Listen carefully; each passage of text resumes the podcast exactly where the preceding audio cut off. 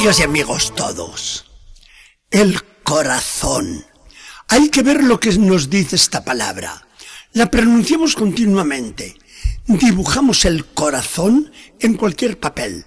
Lo mandamos en una tarjeta y los enamorados lo pintan descaradamente en cualquier pared de la calle. No se nos caen de los labios expresiones como estas. Te doy mi corazón. Mi corazón es tuyo.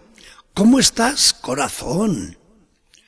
Gastamos humor con todas estas manifestaciones del amor y del cariño, pero lo hacemos precisamente porque el amor es muy serio y es lo más entrañado que llevamos en nuestro ser.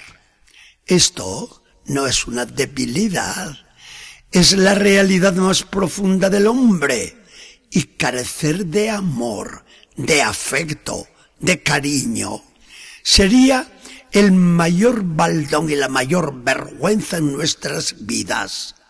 San Pablo se lo echa en cara a los paganos cuando escribe a los de Roma con estas palabras, que son unas personas sin corazón, desamoradas. ¿Y Jesús qué piensa a todo esto?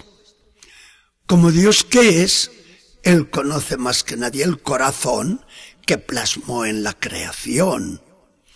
Como hombre verdadero, Él tiene un corazón como el nuestro y ha experimentado y sigue teniendo los mismos sentimientos que nosotros. Por eso Jesús acepta nuestra manera de hablar, igual que aceptó nuestra misma manera de ser.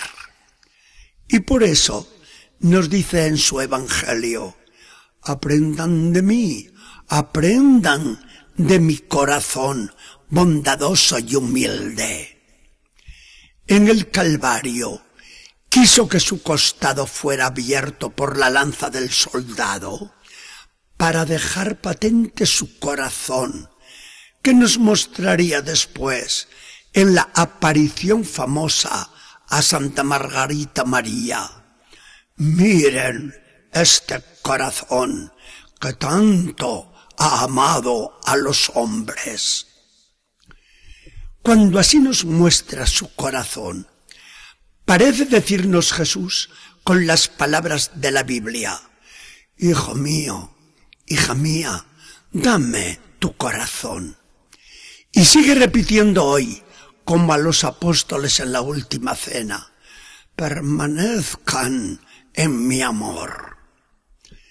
No pueden extrañarnos nada estas expresiones en labios de Jesús.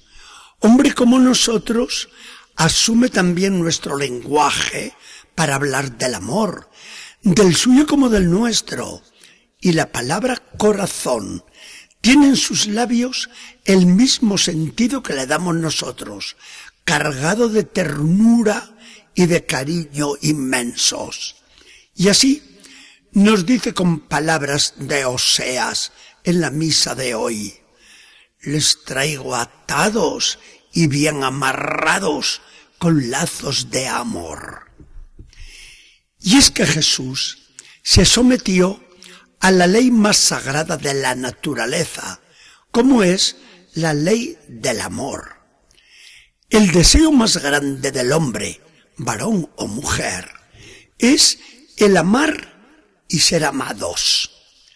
Correspondido el amor, trae la felicidad mayor que existe, mientras que sabemos a dónde lleva un amor frustrado y no correspondido como le pasó a aquel joven que se suicidó.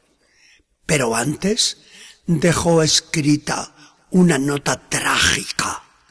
Me quito la vida porque no hay quien me ame. Y como él, casi todos los suicidas son pobres víctimas de un fracaso en el amor. Por el contrario, una muchacha de familia rica se casó contra la oposición decidida de los suyos, con un joven de muy pocos recursos. Vivía modestamente, digamos que había bajado de categoría económica y social, pero pudo escribir a sus papás que no la perdonaban estas palabras. Mi marido trabaja fuerte y es muy honrado. Me ama mucho y yo lo quiero también cada vez más. No se figuran lo feliz que soy. Y eso que de rica había pasado a pobre.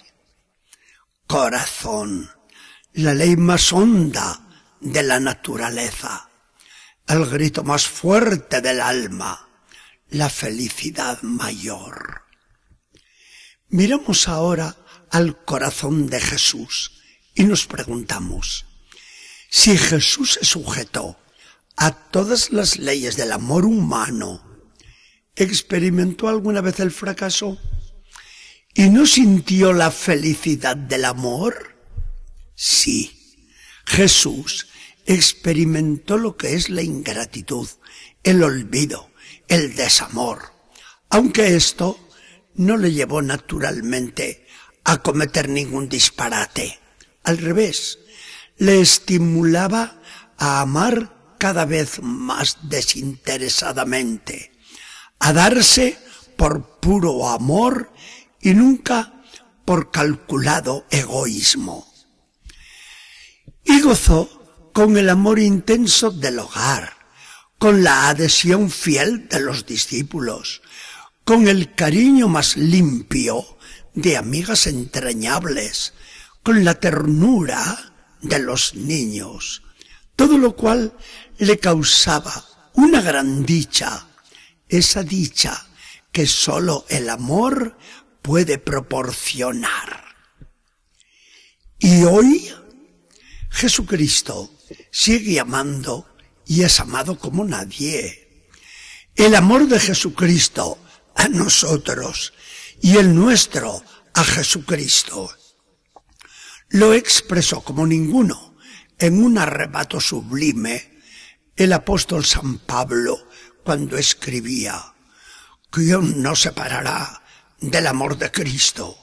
Nada ni nadie, ni la espada entonces, ni las balas ahora, podrán arrancarnos de los brazos de Jesucristo por parte suya, ni por parte nuestra, llegarán a vaciar nuestros corazones del amor que nosotros tenemos a nuestro adorado Salvador. Si queremos entender a Jesucristo, es necesario mirar a su corazón. Sin su corazón, sin su amor, es inexplicable la vida y la obra entera del Señor. Sin amor, sin un infinito amor a los más pobres y desposeídos, imposible nacer en un establo. Sin amor, imposible trabajar como un obrero cuando podía haber escogido una vida de burgués. Sin amor, imposibles aquellos tres años de agotamiento para enseñarnos el camino de Dios. Sin amor, imposible quedarse en la Eucaristía para siempre, cuando los hombres lo echaban del mundo. Sin un amor inmenso, imposible y tan imposible dejarse clavar y morir en una cruz. Podemos seguir con la lista de los imposibles y la vida de Jesús será un enigma, un interrogante, si no damos con la fuente que es el amor, que es su corazón. Pero si damos con el corazón entonces nos lo explicaremos todo y no habrá misterios ininteligibles. Porque el amor lo vence todo, lo consigue todo, lo realiza todo. Señor Jesucristo, el del corazón más grande y más bello, tú ves cómo la tierra se enfría cada vez más. ¿Por qué no le prendes fuego para que arda por todos sus costados? Si tienes y te sobra tanto amor en tu corazón, no permitas que ninguno de nosotros se muera por falta de calor. Que nos abrase el calor a Dios y a los hermanos. Hazlo tú, ya que solo tú puedes apagar nuestra sed infinita de amor. Que el Señor nos bendiga y acompañe.